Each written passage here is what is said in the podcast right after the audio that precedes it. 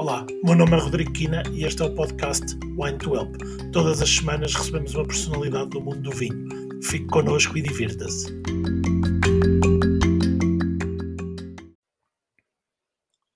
Então estamos ao vivo. Eu hoje tenho aqui a, a responsabilidade e o prazer de estar com o Bernardo Gouveia, que é presidente do IVV. Bernardo, muito boa noite. Obrigado por eh, dar-nos um bocadinho da, da sua segunda-feira à noite para, para falarmos aqui um bocadinho de vinho e do, do setor do vinho em Portugal e, e, e no mundo. Muito bem-vindos todos que, que, nos acompanham. Obrigado à Mailboxes de Campo de Arique. Bernardo, é um prazer estar aqui consigo. Bem-vindo. Obrigado, Rodrigo. Prazer é todo meu. Uh, tenho imenso gosto em participar no Wine to Help e uh, tenho acompanhado o seu percurso, o seu trabalho. Acho que, de facto, tem desenvolvido uma área que é importantíssima já hoje e que vai cada vez mais eh, desenvolver-se no futuro, que são todas as ferramentas digitais ligadas ao nosso setor que têm um potencial, considero eu, enormíssimo.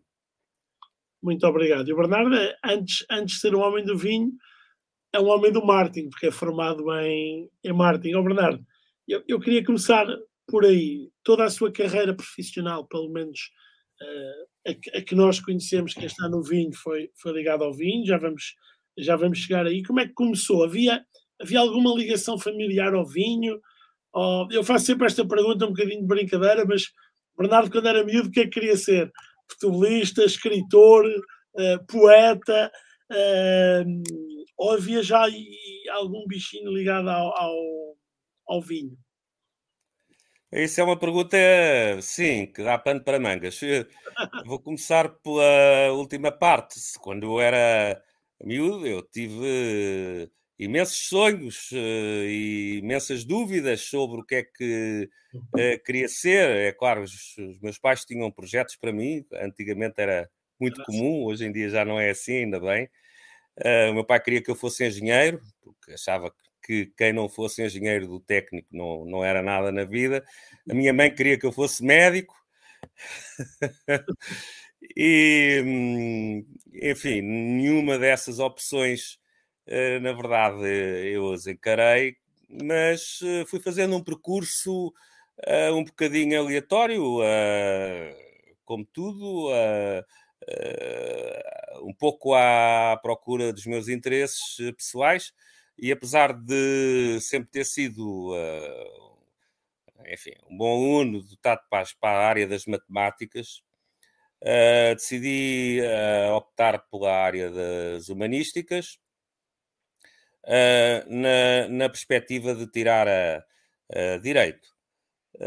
por vicissitudes da vida, circunstâncias que, que, que aconteceram isso acabou por não acontecer, eh, não, não, não, não, não aconteceu dessa forma e acabei por enverdar por uma área que é do marketing, que na altura, nos anos 80, uh, eh, finais dos anos 80, era muito pouco uh, estudado em Portugal ao nível da academia, havia pouquíssimos cursos uh, na área do, do marketing Uh, mas acabei por entrar nessa área, pois tinha facilidade, por razões também familiares, uh, a entrar na, no mundo do, do, marketing e da publicidade, e isso acabou por acontecer com muita naturalidade.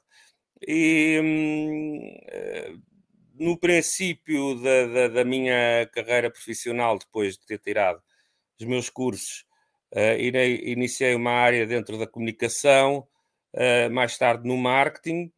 Uh, acabei por fazer um, um, MBA em marketing e após a, o meu MBA uh, já tinha aqui, na verdade, o bicho do vinho, era muito interessado uh, pelo vinho. Ah, também tenho, é verdade, um, um registro familiar na área da agricultura. Meu pai foi, foi agricultor, não numa atividade principal, mas lembro-me de, de, acompanhar o meu pai em miúdo uh, nas suas atividades agrícolas, primeiro na, na, na, na, Beira e depois mais tarde no, no Alentejo.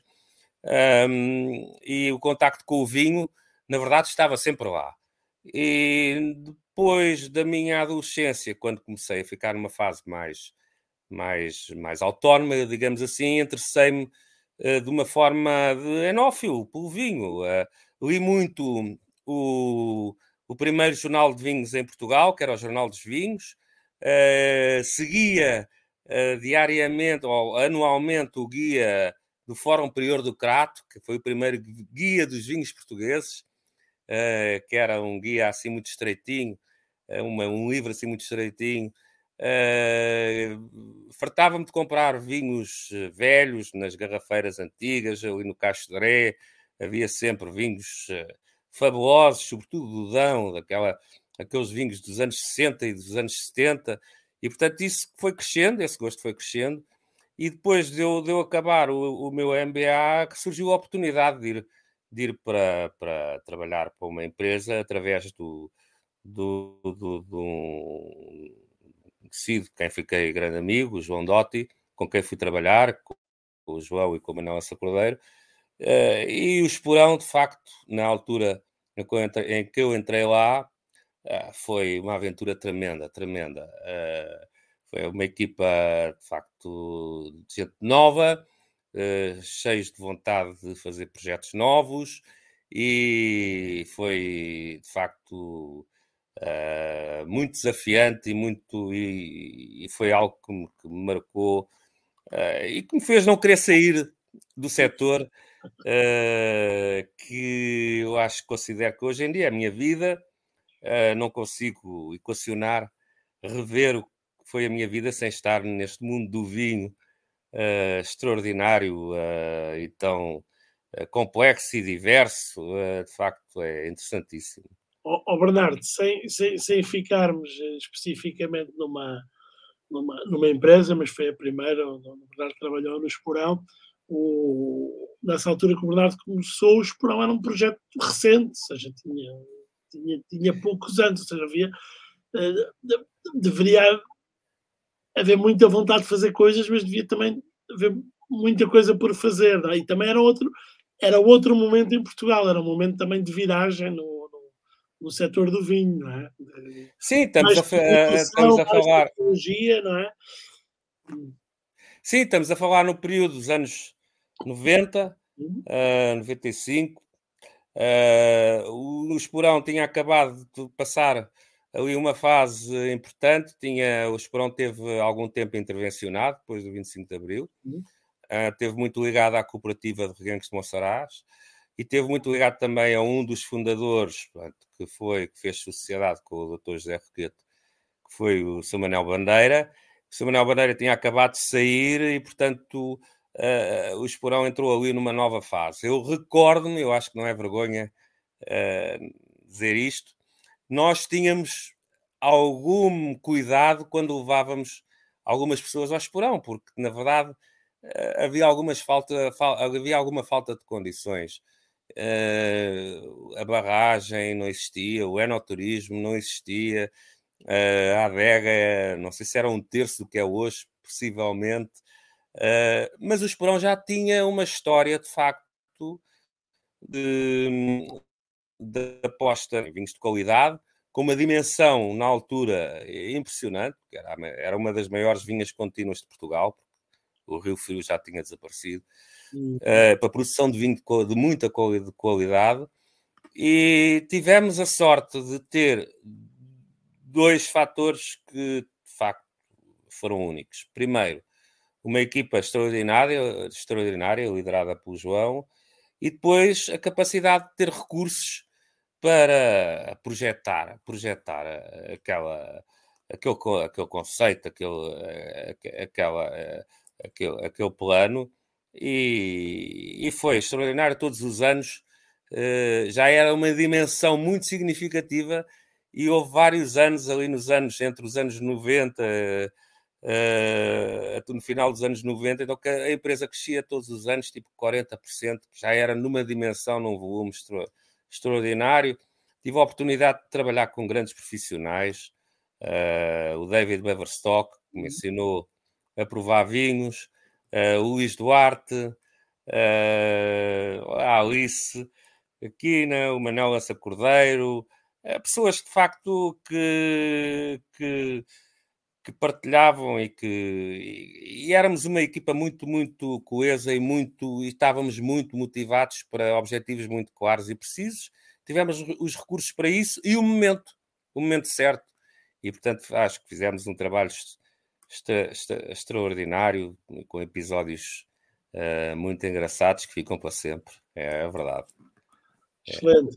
Bernardo, agora sairmos uma a uma, mas eu vou tentar fazer aqui o, o, o percurso. Se houver alguma correção, Bernardo diz-me.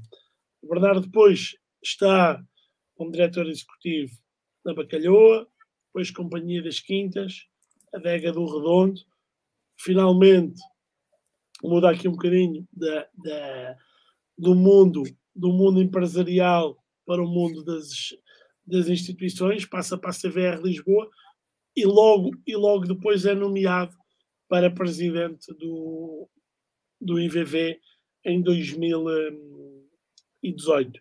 Eu, eu ia aproveitar para perguntar para, já que o Bernardo esteve na, CVR, esteve no IVV, para, para a nossa audiência, quais são as responsabilidades do IVV? O que, o que é, que é o IVV? Porque hum, há muita gente, obviamente, dentro do setor do vinho que, que, se percebe exatamente o que é o IVV, mas às vezes quem gravita à volta, uh, wine lovers e, e, e, pessoas dos setores não sabem exatamente quais é são as atribuições do, do IVV. Depois temos também o vinho em Portugal, que é algo completamente diferente.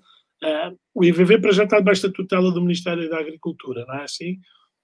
Exatamente. É, eu uh, tenho a perfeita noção disso e gosto disso. Ainda bem que o IVV uh, ah, não é uma figura de proa. Isso é muito importante para nós. O IVV, o papel do IVV é, é estar cá atrás, no back-office, entre aspas, uh, criar condições para que, de facto, o setor uh, vitivinícola nacional se continue a desenvolver e a crescer como se tem visto nos últimos anos. E isso passa por quê?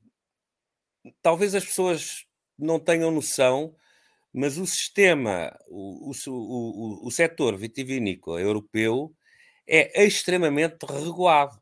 Uh, grande parte dos profissionais sabem, uh, mas talvez não na sua total amplitude. Uh, só para o comum dos, uh, dos mortais, digamos assim, perceber, uh, quem queira fazer um vinho, plantar uma vinha para fazer vinho, não pode se não tiver uma autorização. e quando tiver essa autorização, que é dada dentro de um quadro legislativo, regulamentar, com regras muito específicas, quando tiver essa autorização, depois vai ter que fazer uma adega, também tem uma, sé um, uma série de condicionalismos, vai ter que fazer uma marca no setor do vinho, também tem uma série de regras uh, que não são fáceis, e depois, em função da região onde se encontra, ou não, pode fazer um vinho que não tenha uh, denominação de origem ou indicação geográfica, independentemente disso, tem um conjunto de regras que podem ser muito diversas, uh, que têm que ser enquadradas dentro do que é a regulação, a supervisão e a legislação nacional, o que é a regulação e a supervisão e a legislação europeia. E, e portanto, uh, isso é um, um, uma área uh, de funcionalidade do IVV. Tem que regular e articular todos os condicionalismos, porque estamos a falar de facto de um, de um, de um mercado e de um setor condicionado, uh, e uh, tentar que num, uh, num, ambiente de mercado livre, como é o nosso,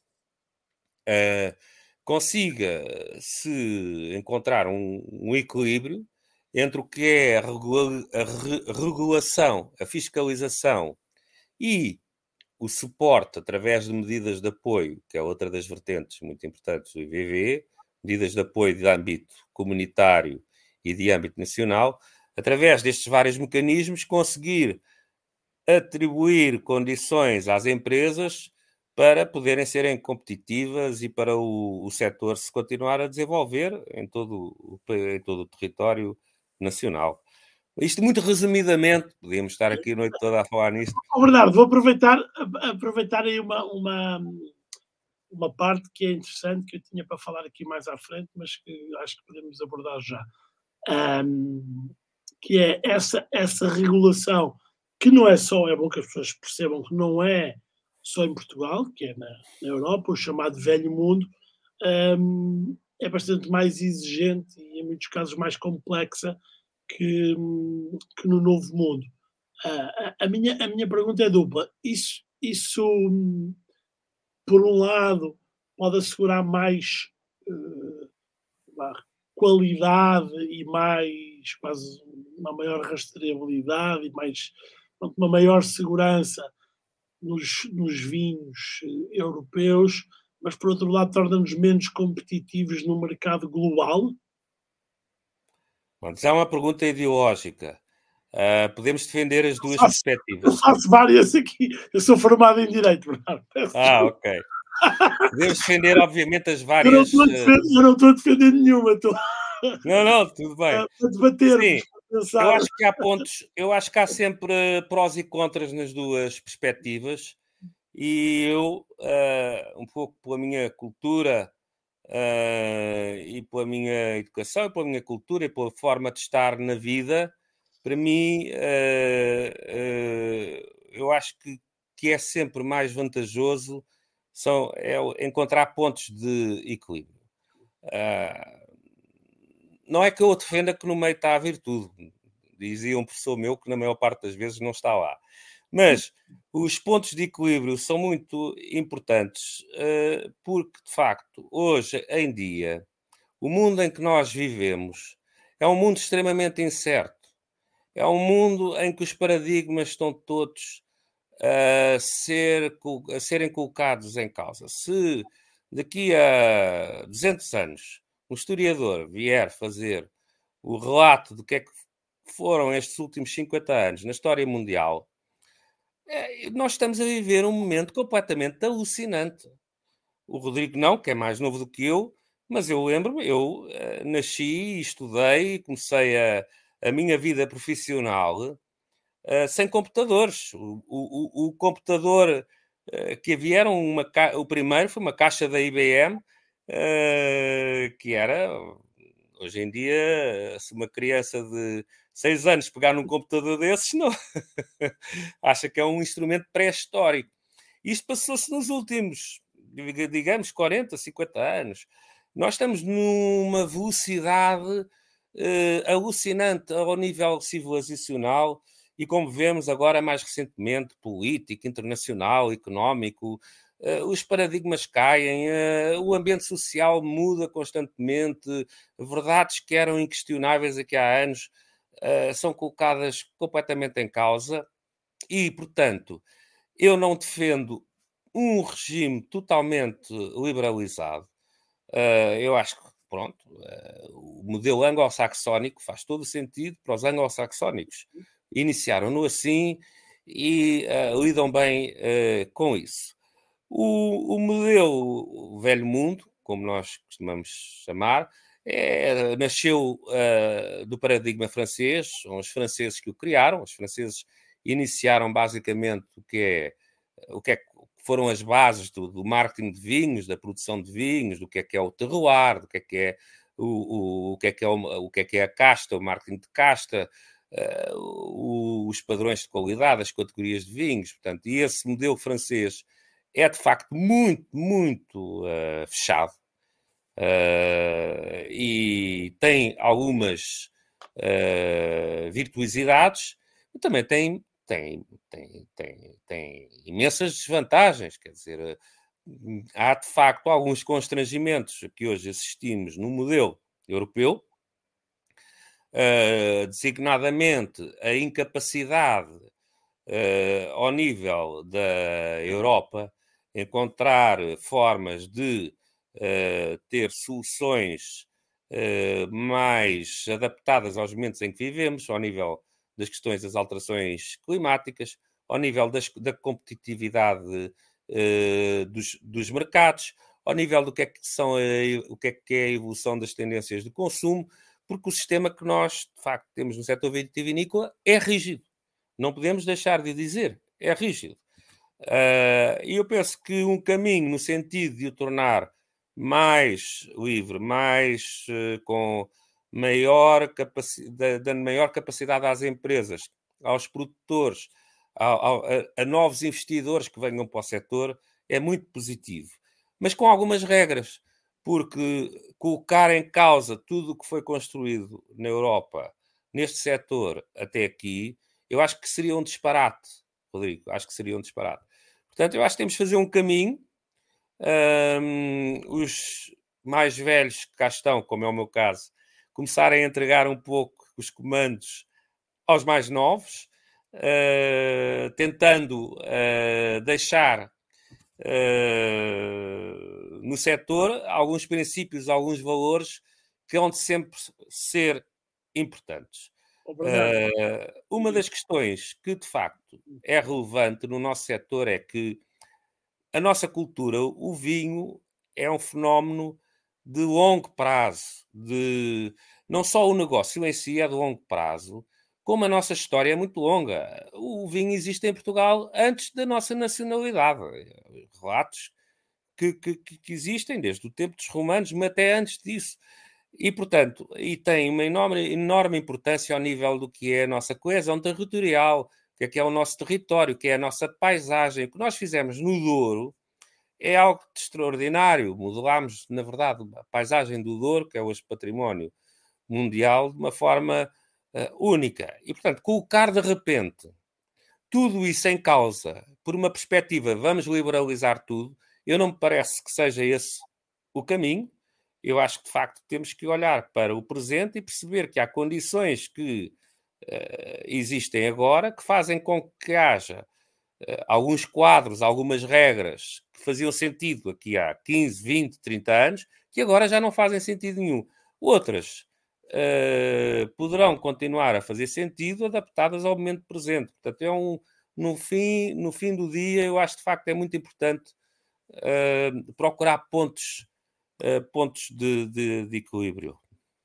Vou, vou, continuar, vou, vou, continuar com as perguntas ideológicas, mas vai, vai, no seguimento desta. E, e eu no outro dia ouvi uma resposta muito interessante do, do, do presidente da CVR, não interessa qual, mas eh, estávamos num evento em que estavam vários, eh, vários produtores e alguns dos produtores que estão, vamos dizer, mais, eh, mais mais falados nessa, nessa dita região, e eles queixavam-se que os vinhos deles, que até os, os, os, consumidores neste momento mais, mais gostavam e que estavam, vamos dizer, mais, mais na moda, mais trendy, eram vinhos sistematicamente hum, não aprovados na, na CVR.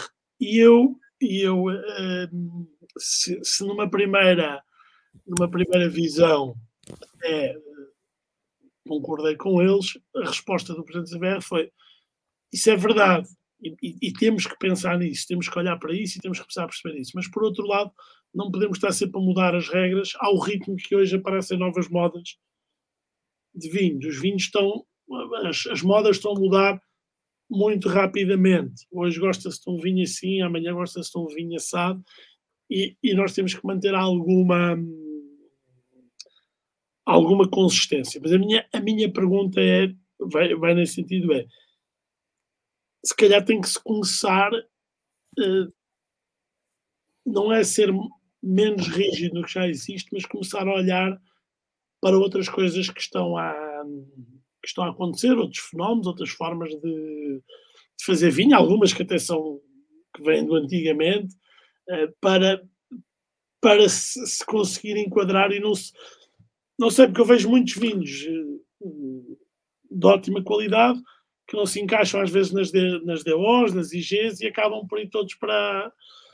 para e, e até, agora vou meter completamente a foice e até é muito chato dizer que é vinho e VV, porque acaba por ser quase desprestigiante dizer, ah, ok, este é IVV, não é, não é, não é, não é DO, ou, ou, que, ou, ou que for. Que eu digo, se quer ter que não é desregular, não é liberalizar, mas olhar para mais coisas que estão a acontecer. Também é ideológico, Bernardo. Não é, não é para Sim, com certeza, mas é, é, numa, é, uma, é, é num âmbito mais restrito. Há várias questões, imensas questões que estão no seu comentário, digamos assim. A primeira que eu, que eu gostava de dar nota é que, apesar deste, deste sistema todo muito fechado e regulado que nós temos na Europa, na verdade, a forma como nós construímos em Portugal o sistema de, de controle e certificação de vinhos de denominação de origem e indicação geográfica, e temos 14, o que no nosso pequeno território é, é algo fenomenal, é muito descentralizado. Vamos lá ver.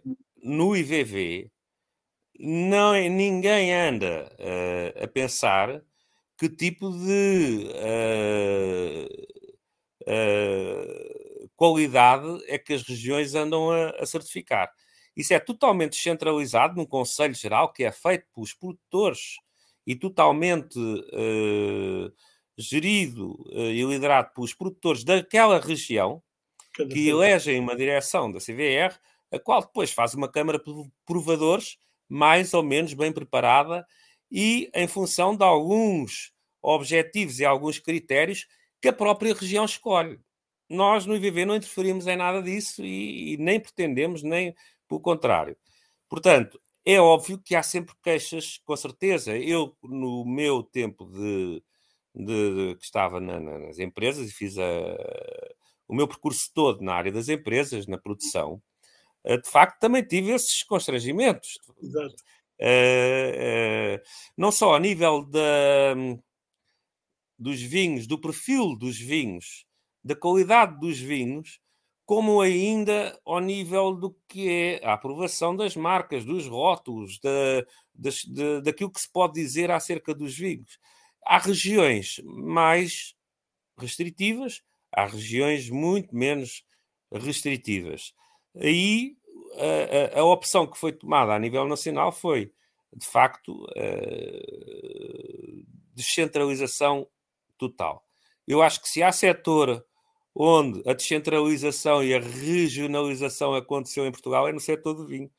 Uh, porque, de facto, uh, as, as, uh, as, comissões vitivinícolas têm um enorme grau de autonomia no que é a definição do seu caderno de especificações, no que é a constituição das suas câmaras de provadores uhum. e depois, claro, tudo que daqui eh, resulta uh, para a produção uh, ajusante. E, portanto, essas queixas vão sempre existir. há sempre a hipótese da inovação se refugiar, obviamente, no que são os vinhos sem denominação, que são os vinhos do IVV, não é? vinhos do IVV. Mas hoje é fantástico, há coisas. são vinhos sem denominação. Há, há de tudo. Exatamente. Uh, e é um espaço de liberdade, e eu fico contente que o seja. Agora, é importante perceber que as denominações de origem e as indicações geográficas uh, fazem um trabalho fundamental no setor, que de facto é a diferenciação, a diferenciação dos nossos vinhos, uh, que de facto é sistematizada e que tem que ter algumas regras para haver alguma consistência. As pessoas perceberem que é dali. Exatamente, porque senão amanhã há um vinho, há um vinho que é basicamente uh, parece um vinho de uma região do norte que é feito de uma região do sul. Nós sabemos que hoje em dia, com as técnicas e a capacidade e a possibilidade em termos industriais que os enólogos têm, uh, não digo que possam fazer tudo, mas podem uh, fazer vinhos de quase todo tipo de, de perfil e os bons enólogos sabem no fazer.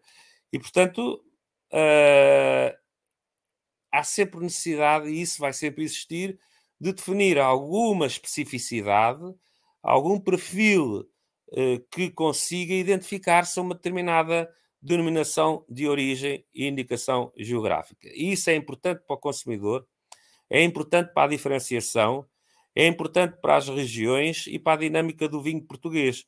Porque, no fundo, quando uh, nós promovemos uh, no exterior uh, os nossos vinhos, a nossa diferenciação é muitas vezes associada à nossa diversidade, à nossa capacidade de oferecermos, dentro do que é a realidade dos vinhos de Portugal, produtos completamente dispares e diferentes uns dos outros. E isso, na verdade, é um caminho que não tem sido muito fácil de percorrer, mas que nós estamos a percorrer com sucesso, mas é uma riqueza enorme. E, portanto, essa diferenciação, se não existir de facto, se não existirem de facto regras para identificarem, para constituírem um, um determinado perfil de vinhos de, de certas regiões e indicações geográficas, uh, essa diferenciação e essa riqueza depois também se pode perder.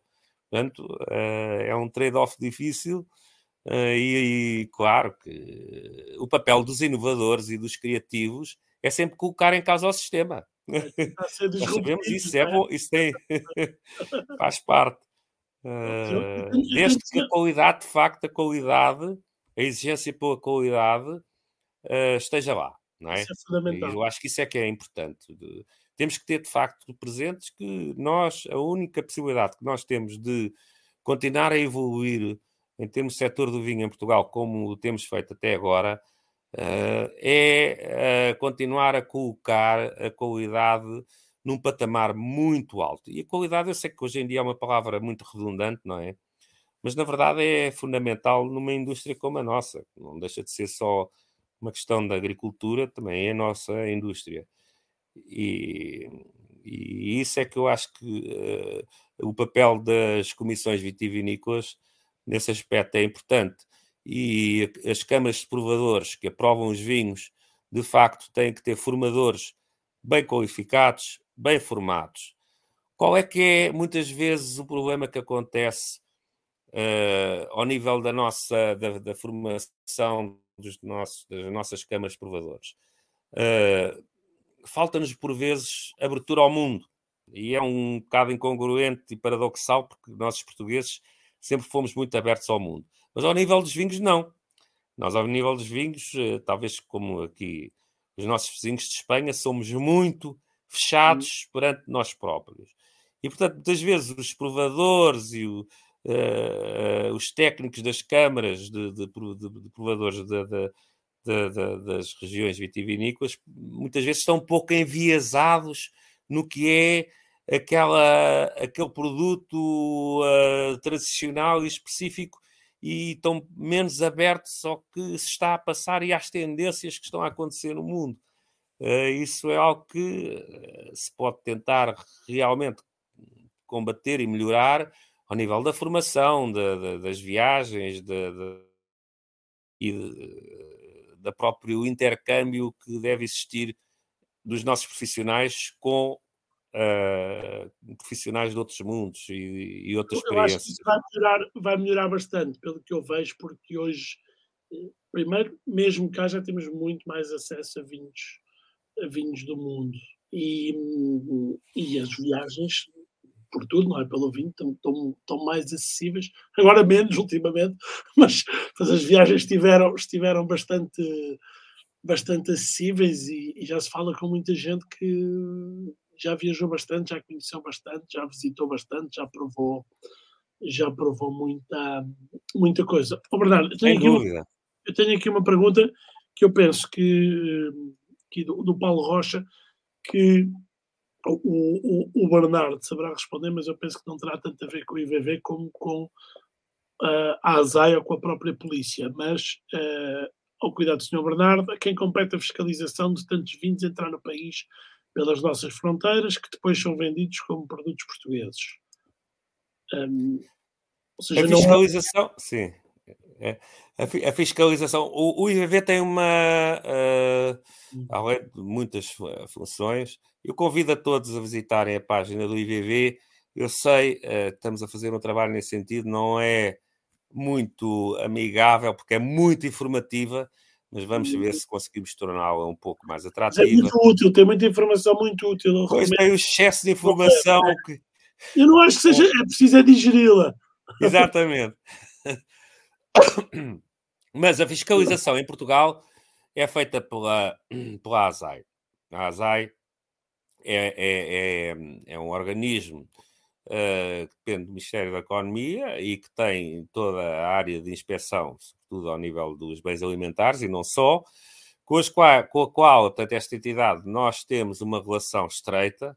Temos, ainda agora, na passada semana, uh, assinamos um novo protocolo com a ASAI e, obviamente, que o principal, uh, o principal, a principal missão da ASAI é a fiscalização eh, sobretudo no que se refere a questões de fraude.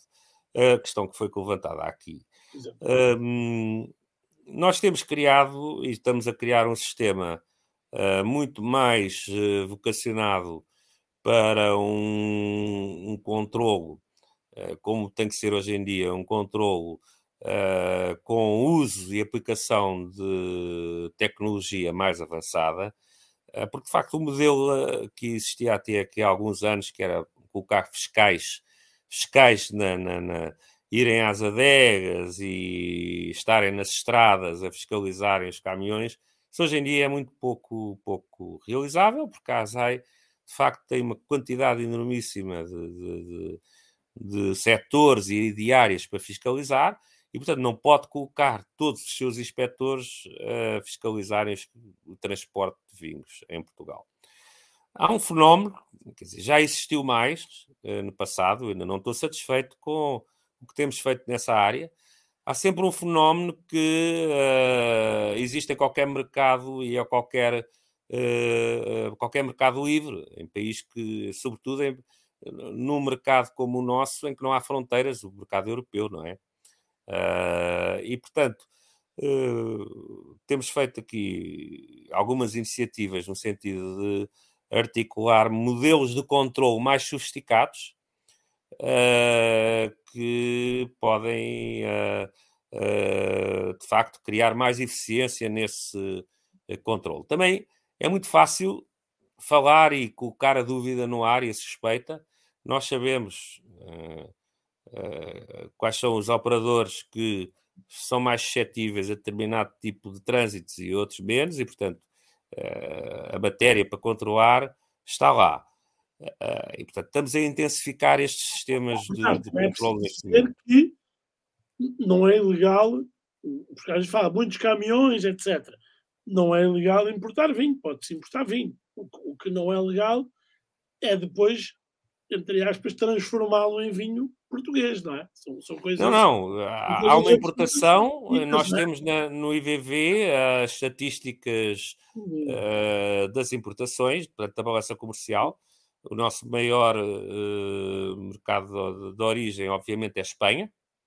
Uh, é cíclico. Há anos em que crescem as importações, anos em que descem as, importa as importações. Tem muito a ver também com o que é a oferta de produto à Espanha.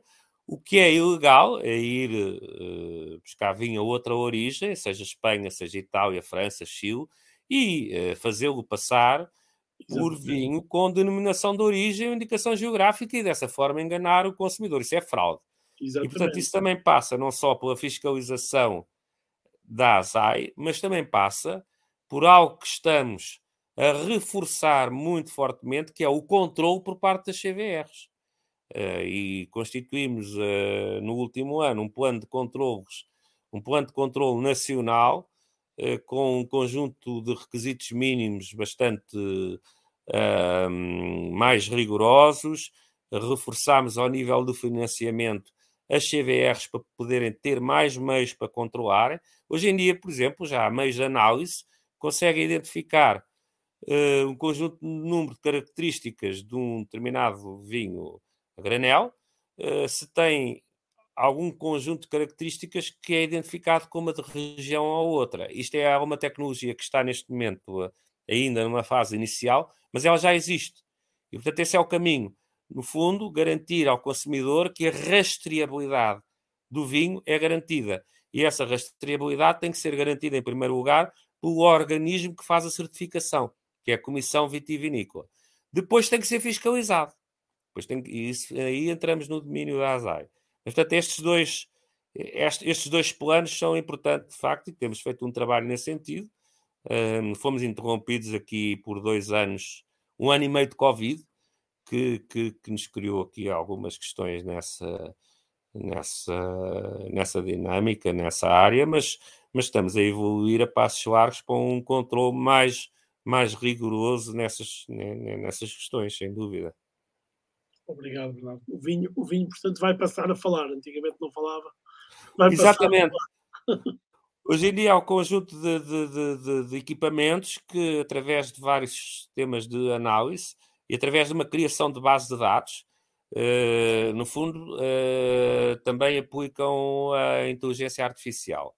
Uh, conseguem construir padrões de não, okay. exatamente de isótopos de características que conseguem, digamos assim, com um grau ainda com um grau de certeza que depende da base de dados que está criada, porque se essa base de dados tiver 10 uh, amostras é uma coisa, mas se tiver 10 mil ou 100 mil é outra. Os graus de certeza são, são, são diferentes. Portanto, é, é, isso neste momento já está a ser, uh, já está a começar a entrar na indústria e esse é o caminho.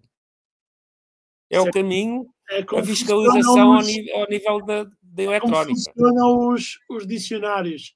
As pessoas queixam-se muito que os dicionários dão mais. Uh, privilegiam o português do Brasil. É porque há muito mais material online em português do Brasil do que em português de Portugal. Então, o machine learning vai mais ao português do Brasil. E, portanto, Exato. Levar, é isso mas... É Pronto, sem, sem, entrar numa área que não é minha, que é para não levar pancada. Agora, oh, oh, Bernardo, eu, eu, eu, eu, eu, ano passado estive a assistir ao Bernardo no fórum da, da Vini Portugal e fiquei muito contente porque o Bernardo disse uma coisa no, no, no, final, algo assim, que era não devemos ter vergonha no, no seu discurso final, não devemos ter vergonha de vender. Falou, agradeceu às várias pessoas que estavam lá, agradeceu aos vendedores e disse algo como uh, não devemos ter vergonha de, de, vender. A minha pergunta é assim: Portugal já tem menos vergonha de vender? Porque nós somos um país que tem vergonha de vender os nossos produtos e a nossa qualidade. Eu acho que sim. Eu hum. acho que neste momento, sobretudo, eu tenho assistido a uma nova geração que uh, está neste momento muito ativa no, no nosso setor, que é muito mais descomplexada a esse nível, porque de facto nós temos ultrapassado aqui desafios difíceis e não podemos esquecer que hum, hum aqui há uns 20, 30 anos eh, a imagem do vinho português em todo o mundo não era boa. Não era boa.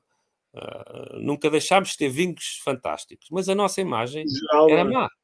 O, uh, eu tive que lidar muito com isso uh, ao longo dos anos. Muitas vezes escondíamos para, para sobretudo para mercados anglo-saxónicos, nórdicos, quando começava-se começava a falar em Portuguese Red, Portuguese Red era o vinho, era o vinho que normalmente nem tinha espaço quase de prateleira, tinha, nem era identificado, quer dizer, era um vinho de gama muito baixa e, portanto, e nós criámos aí eh, algum complexo em vender, sobretudo, vinhos de qualidade com preço mais alto. Uh, hoje em dia já não é assim, felizmente, e eu acho que ainda temos que fazer um longo caminho nesse sentido, porque de facto o desafio continua a ser a criação de valor e conseguirmos valorizar os nossos vinhos uh, ao nível dos melhores segmentos premium e ultra premium internacionais. E de facto, o português, uh, o vinho português, partiu o ponto de partida, uh, enfim, não foi nesta, nestas últimas três décadas, digamos assim, não foi o ideal, porque foi um uh, partir de a imagem de preço baixo e de vinho de, de, de, de menor qualidade para construir segmentos premium ultra premium e conseguirmos valorizar esse nível. O nosso desafio, de facto, eh, não é só fazer volume e faturação, ultrapassar a barreira dos mil milhões de euros nas exportações, vai ser fantástico, vamos todos comemorar, com certeza, mas é preciso de facto, criarmos uh, uh, mercados que valorizem, valorizem os nossos produtos e onde nós possamos ombrear com uh, países como França, como Itália, como uh, Nova Zelândia, que de facto cons conseguem ter vinhos uh, de volume em segmentos premium e ultra premium. Porque isso, a partir daí, é que nós conseguiremos, continu cons continuaremos a ter uma indústria sustentável economicamente. Com isso que eu ia perguntar, isso também mexe era isso que eu ia perguntar, porque isso é fundamental para a sustentabilidade das empresas, não é? Porque... Completamente. Não, é fundamental, quer dizer, uh, um viticultor hoje em dia, uh, vamos lá ver, se continuarmos a vender vinhos uh, preços médios litros de uh, um euro e meio, dois euros, não há futuro. A uva não se paga. Feitas as contas, a uva não se paga. Seja na região que mais produza por hectare, seja a região que maior rendimento tenha por hectare, a uva não se paga. E, portanto, este modelo que existiu há muitos anos atrás de vender o vinho a qualquer preço, eh, tem que se esgotar os estoques e hum, vender o vinho barato, abaixo do custo, não pode não pode existir. Eu acho que temos evoluído imenso nesse sentido. Todos os anos o preço médio tem, tem aumentado uh, e espero que assim continue, no sentido de continuar que haja consumidores que tenham a possibilidade, com certeza, de, de, de, de beber bom vinho, que seja acessível, mas ao mesmo tempo os produtores, os viticultores, têm que ter, têm que ter operações economicamente sustentáveis, senão não há sustentabilidade, não há não há nada. Nós temos ainda um mal, sobretudo ao nível nacional, também acontece noutros países, que é um setor da distribuição muito concentrado. E, portanto, isto também torna muito difícil a vida dos produtores, sobretudo de, de, dos produtores que se posicionaram em, em mercados de mais em nicho, eh, segmentos de qualidade mais elevada e de menor volume porque a, a, o nosso canal de distribuição ainda está muito concentrado em, em muito poucos operadores uh, que, devido ao facto de terem um poder de negociação muito forte, também esmagam, esmagam os preços. E, portanto, o produtor e os produtores têm que ter uma estratégia que uh, seja resistente a essa pressão, não é? Isso é fundamental, é fundamental nós continuarmos nessa, Oh, oh Bernardo, eu, eu, eu, aí concordo, concordo plenamente, mas aí eu também vejo muita culpa dos produtores no, no sentido de se prepararem muito mal uh, quando vão em busca de um distribuidor. Porque querem um distribuidor à viva força, mas não estão preocupados, só se preocupam depois, quando começam a perceber o que é que lhes está a acontecer, é que veem que tomaram uma decisão que se calhar não foi a mais acertada para a sua dimensão, para o posicionamento que desejavam, quando estão depois nas mãos de alguém que tem um, um poder diferente do que, do que o seu em termos de empresa, porque há N uh, distribuidores com outras condições, obviamente, que podem ser, não, podem não, não ser tão uh, shiny, tão brilhantes, mas que são mais adequados, se calhar, à maior parte do universo dos, dos, dos produtores. Né? Ou seja, às vezes há muita ânsia, de, por isso é que há uma dança tão grande, agora também não é um assunto para aqui, mas uma dança, uma dança tão grande de produtores e de distribuidores e tanta insatisfação de parte a parte, e às vezes até um, pouca transparência, apesar que eu acho que está a melhorar, um, porque não há uma preparação dos produtores para uh, selecionarem, para negociarem, para, para estarem mais bem preparados para esse, para esse processo tipo ao mercado. Há, há, várias variáveis aí no que disse. Vou só enumerar algumas. Primeira, primeira hum, o vinho é um produto perecível. E dependendo do tipo de vinho que é, tem ciclos, tem ciclos de produto que são curtos.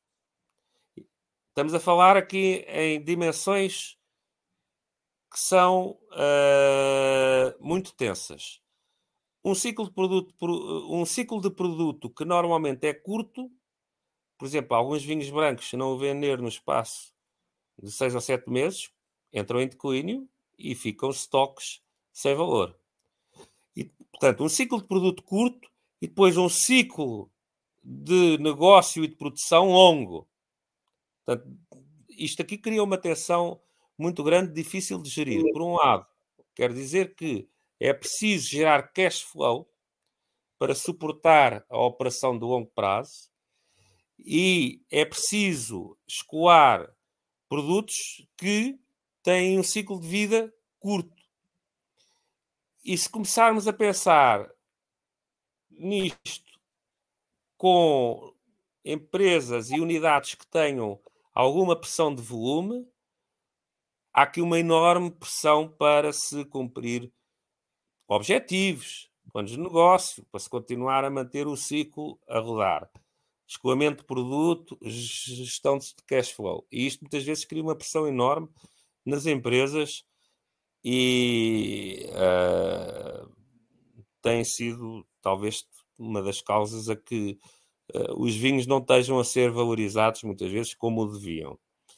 Uh, por um lado. Por outro lado, a indústria do vinho é de uma competitividade enorme. Não. A fragmentação que existe ao nível das marcas, Rodrigo, quantas vezes amigos seus, pessoas conhecidas, não lhe perguntaram, já conhece este vinho, conhece aquele vinho? E o Rodrigo tem que responder, não. o que é?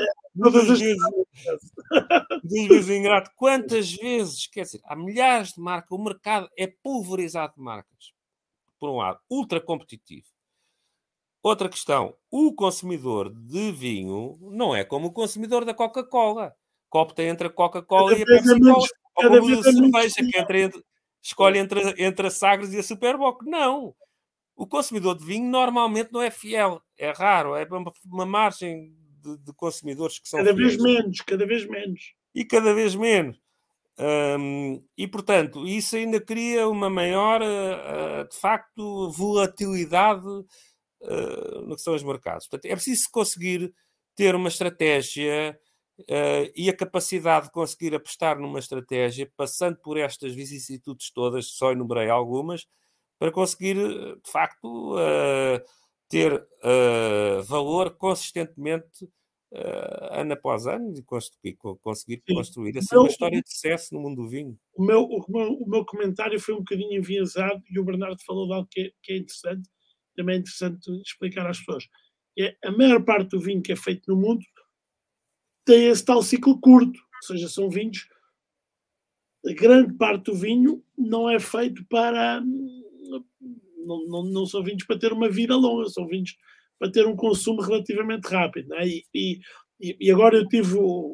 Fiz algo que eu, que eu tento lutar contra, que é.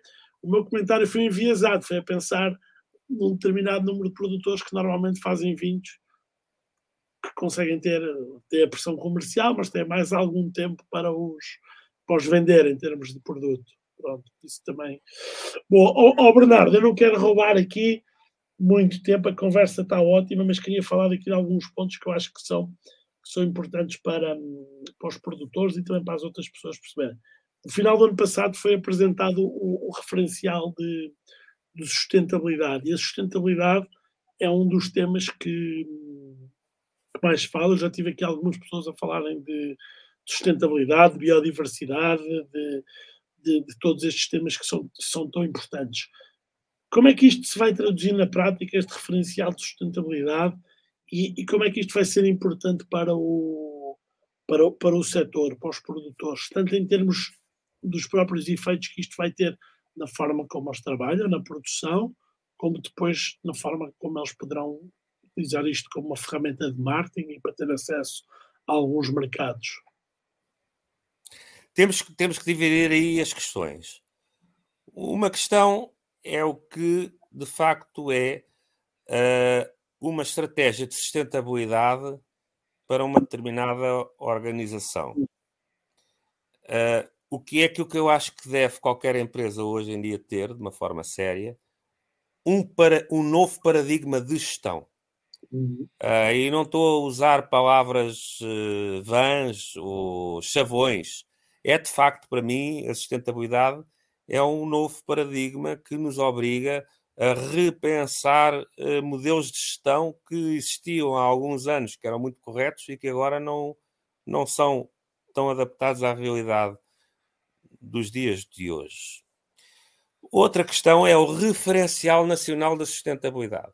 Esse referencial foi criado, uh, pronto, uh, na sequência da articulação que nós fizemos com o setor, o Conselho Consultivo do IVV, a Vini Portugal, que é a organização interprofissional do setor.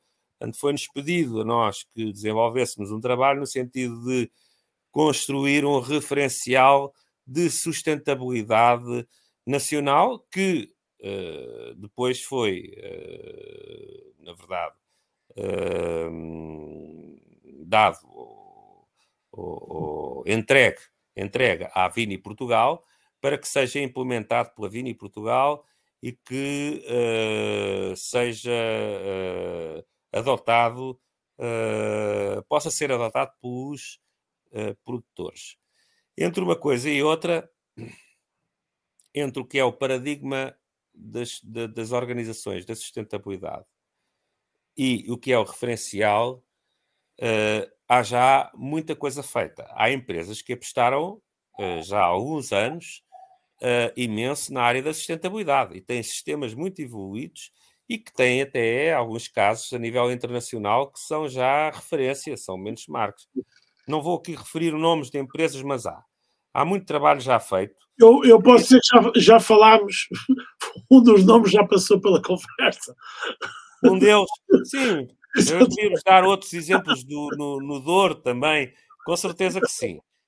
Depois, outra questão é a questão do referencial, que uh, tem que ser ao mesmo tempo, tem que ter aqui algumas funções uh, diferentes, que não é basicamente o referencial que vai criar paradigmas de gestão, ele vai, sobretudo, uh, acreditar esse paradigma para que, o, o, o, o, para que a sustentabilidade seja, de facto, tenha referências uh, equidistantes ao nível nacional para todo o setor, que podem ser, podem não ser para alguns produtores que já estão muito avançados e que alguns já têm normas até internacionais, uhum.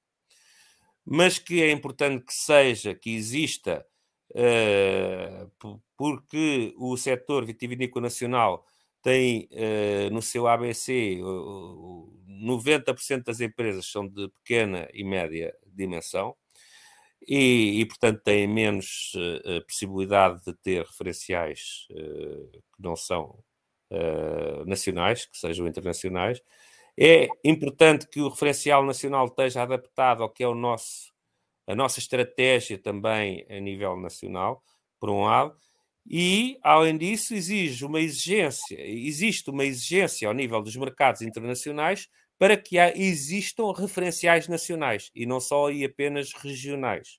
Uhum. Uh, e, portanto, devido a, estes, a, a, estas necessidades, construímos esse referencial que neste momento está nas mãos da Vini Portugal, uh, a quem também atribuímos financiamento, aquele financiamento que nos foi solicitado, para que o referencial seja implementado. Agora, o trabalho de fundo uh, tem que ser feito pelas organizações, pelos produtores, pelos viticultores, pelas empresas, pelas cooperativas. A verdade é que não, isto não é, não é um documento ou um conjunto de regras que vem de cima é que se impõe à, realidade.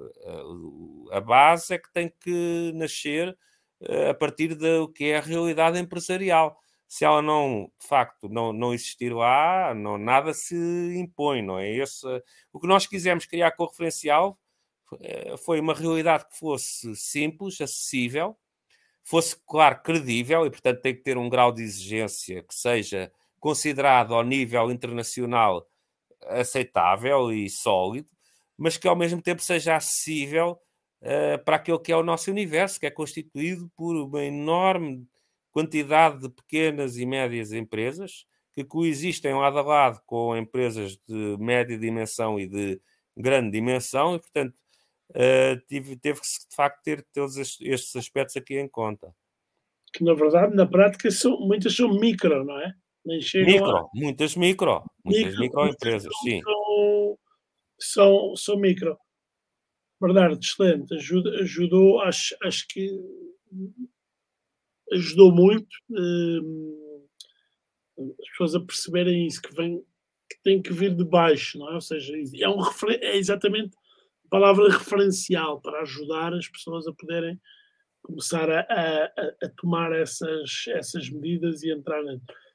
Tem-se falado muito de várias ameaças. Eh, nos últimos tempos tem-se falado, eh, até às vezes com, com, com, com alguma eh, emoção, pelo menos nas, nas, redes sociais, da questão da rotulagem, da questão das ameaças, no fundo, legais que o setor do vinho poderá, poderá estar e está sujeito na Europa e no, e no, e no mundo.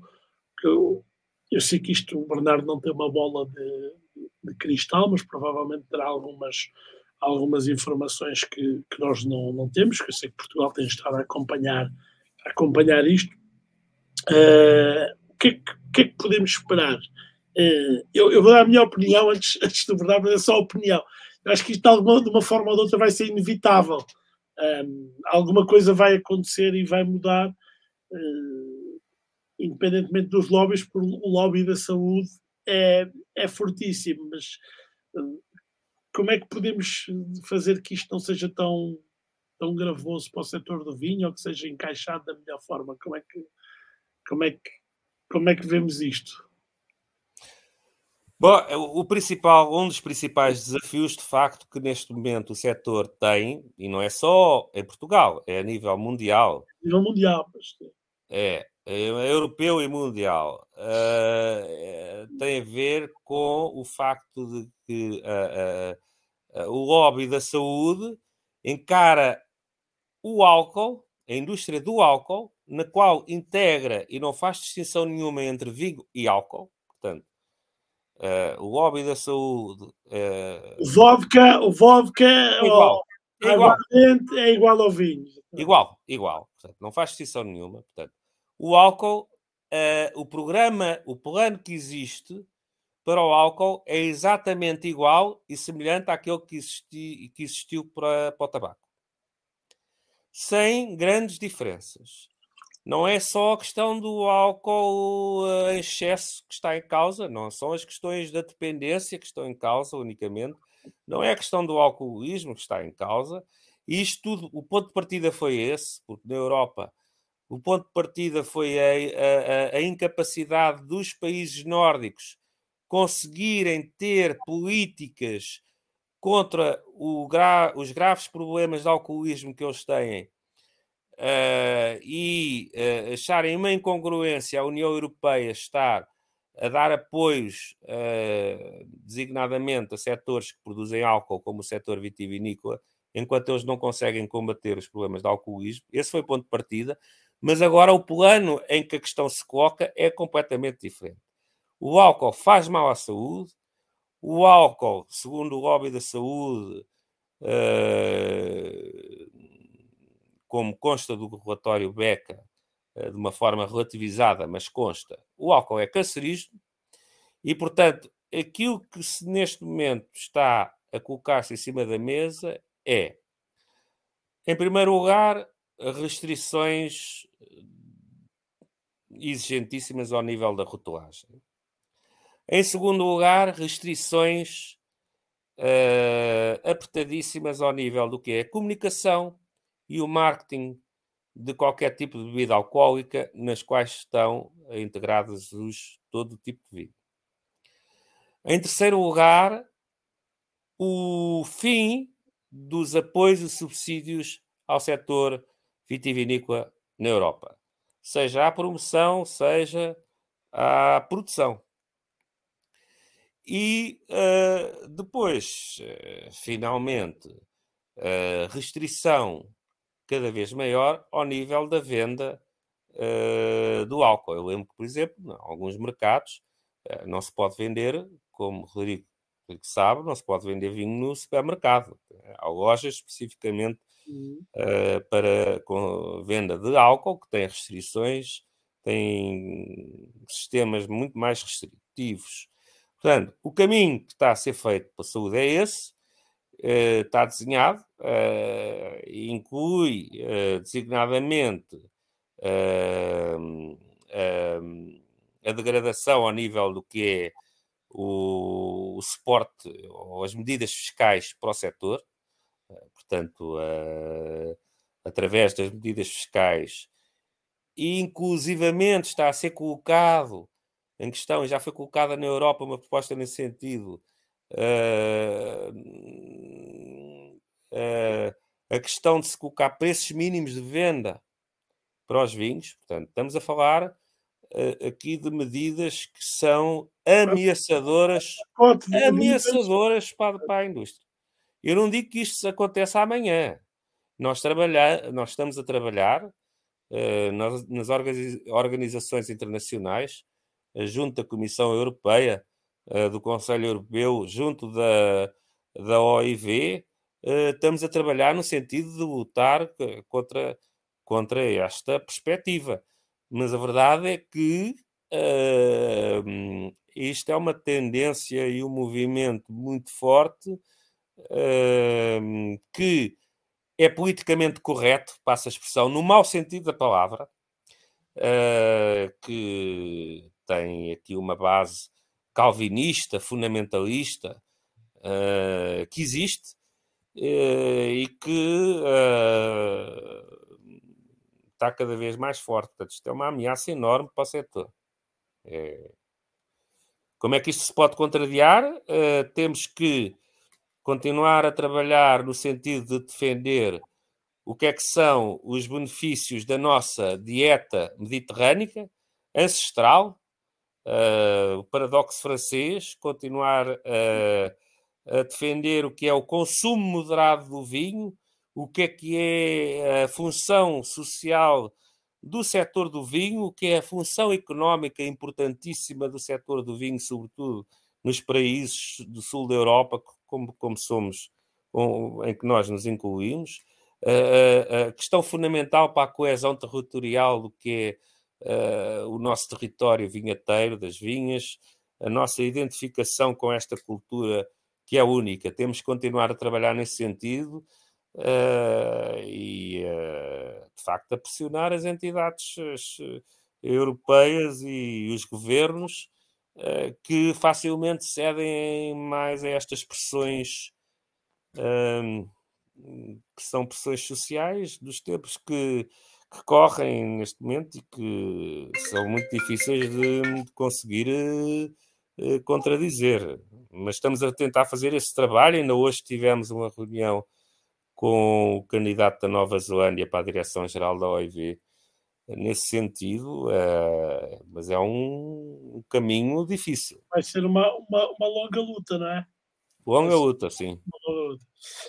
Uh, oh, Bernardo, estamos aqui já a ficar aqui, uh, já passámos aqui uma hora, ainda tinha aqui algumas, algumas perguntas, mas vou, vou, vou encerrar aqui a parte, a parte vínica, depois tenho duas ou três sem ser vínicas. Uh, sim, previsões para o vinho português para os próximos anos e, e, juntava, visto que o Bernardo tem, agora esquecendo um bocadinho o Bernardo, presidente do IVV, mas o Bernardo com a experiência que tem no mundo do vinho, ter passado em várias empresas e, e nós no Wine to Help trabalhamos muito com, com, produtores que estão a iniciar os seus projetos.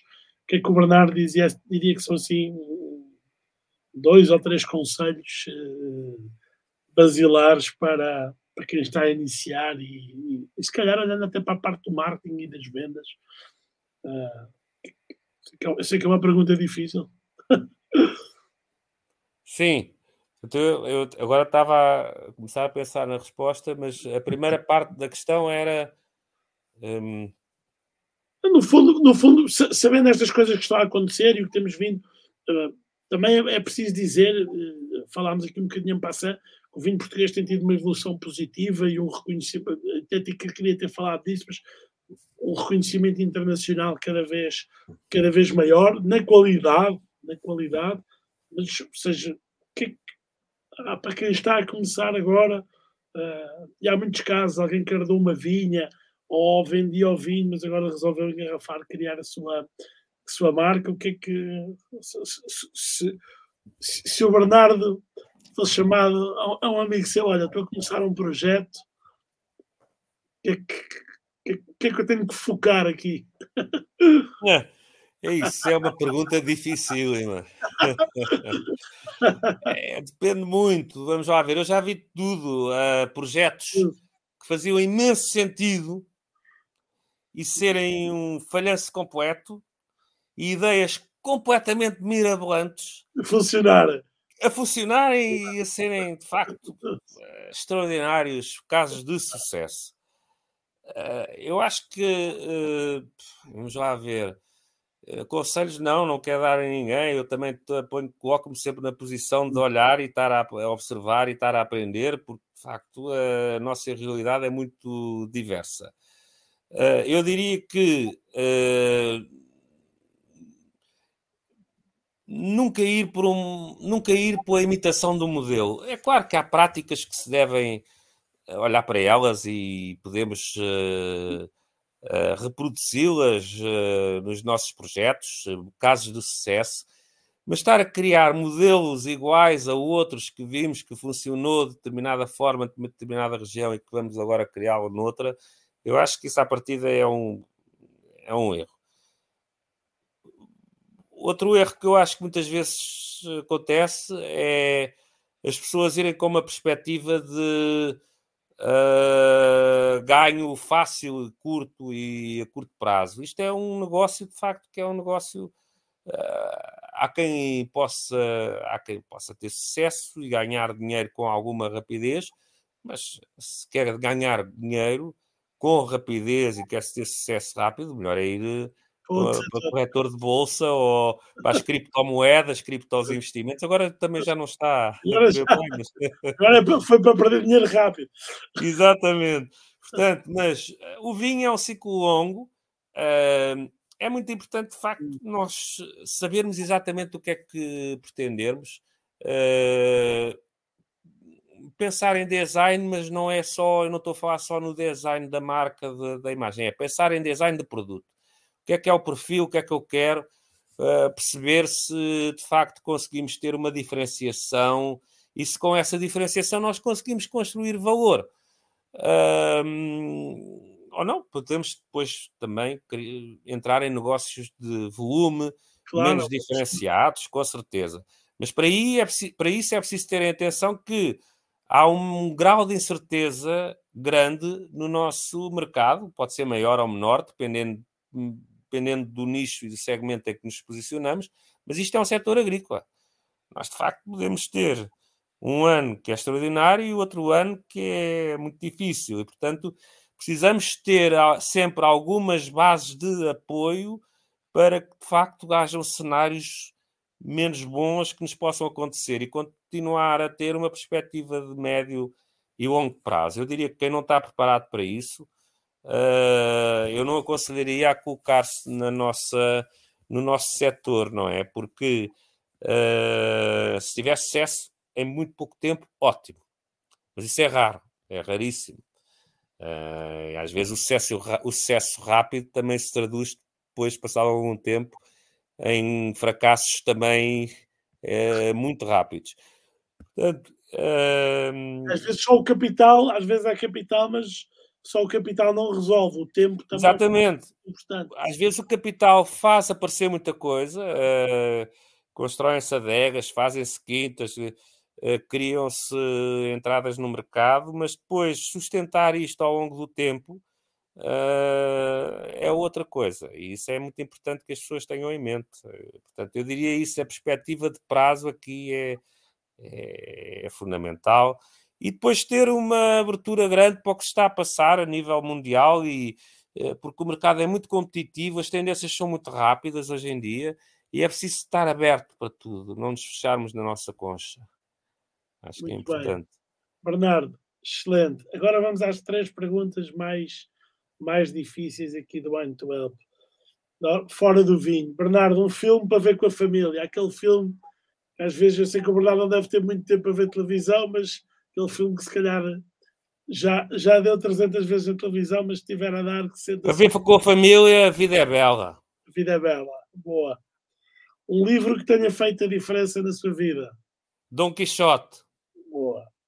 E agora, se pudesse escrever uma mensagem num, num cartaz grande, mas sem ser uma mensagem comercial, daqueles que se vê na estrada, o que, é que, que, é que escreveria? Um cartaz para se ver na estrada? Os cartazes, que normalmente têm publicidade, mas se, se tivesse a oportunidade de deixar lá uma mensagem sem ser comercial, o que, é que, que, é que escreveria? Amo-te vinho. Boa. Bernardo, muito obrigado. Tenho aqui um comentário do João. Diz parabéns, fico contente de termos o Bernardo no IVV. Tem uma visão do setor, que infelizmente não existe a CBR, não interessa. É preciso sensibilizar para a separação entre os vinhos artesanais e industriais. Grande abraço ao João. Grande empreendedor. Bernardo, obrigadíssimo. Uh, foi, foi excelente. Eu aprendi muito e, e, penso que quem, quem nos ouviu também. Também foi divertido, que é, que é sempre, sempre bom.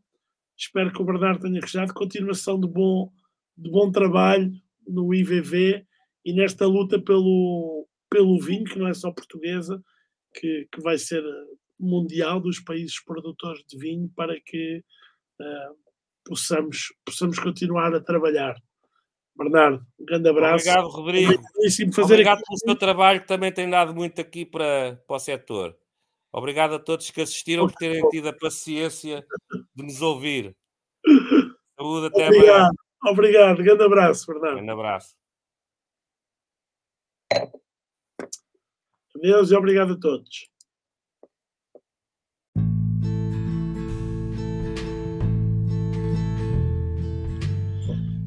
Este foi o podcast Mind to Help. Muito obrigado por ter estado connosco. Partilhe, siga-nos nas redes sociais, Facebook, Instagram, YouTube, Wine to Help e contamos consigo na próxima conversa. Um grande abraço e até para a semana.